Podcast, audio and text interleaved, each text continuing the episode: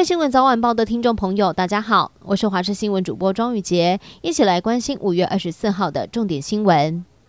昨天新增了六万六千两百四十七例的本土确诊，对此，精神科医师沈振南表示，北北基桃新增占率降到了百分之四十九，而先前最高是百分之八十，这就是他前几天所说的黄金交叉。沈振南在脸书上表示，高雄单日的确诊超过了台北，并且表示疫情曲线就是数学，反映了病毒传播的趋势，而并非防疫的好坏。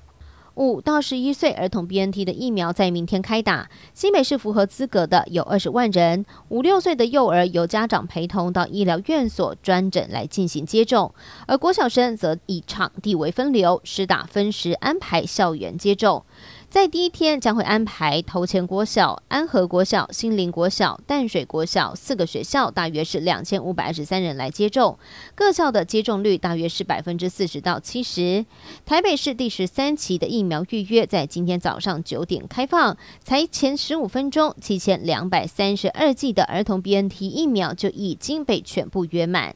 社会焦点：新北市三峡区凌晨发生有一名失智老翁涉嫌拿菜刀砍伤外籍看护的案件。警方获报赶到现场，发现九十二岁的陈姓老翁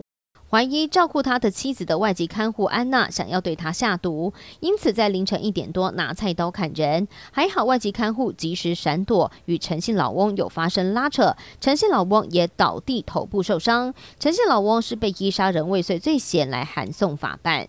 美国总统拜登在二十三号的美日高峰会后的记者会上回应记者提问时表示，若是中国武力犯台，那么美国会动用武力来防卫台湾，引发了各界的关注。白宫随后也表示，美国对台的政策并未改变，但是也重申了美国的一个中国政策以及对台海和平稳定的承诺。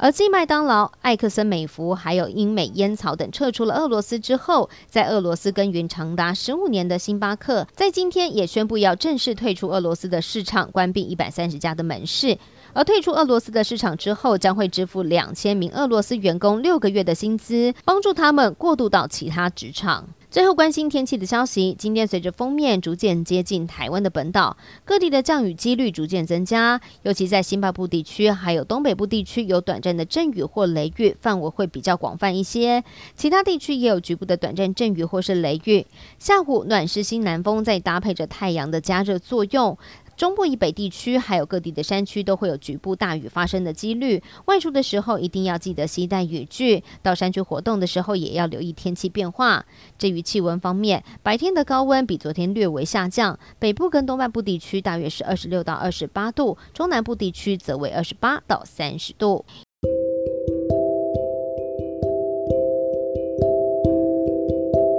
以上就是这一节的新闻内容，非常感谢您的收听，我们下次再会。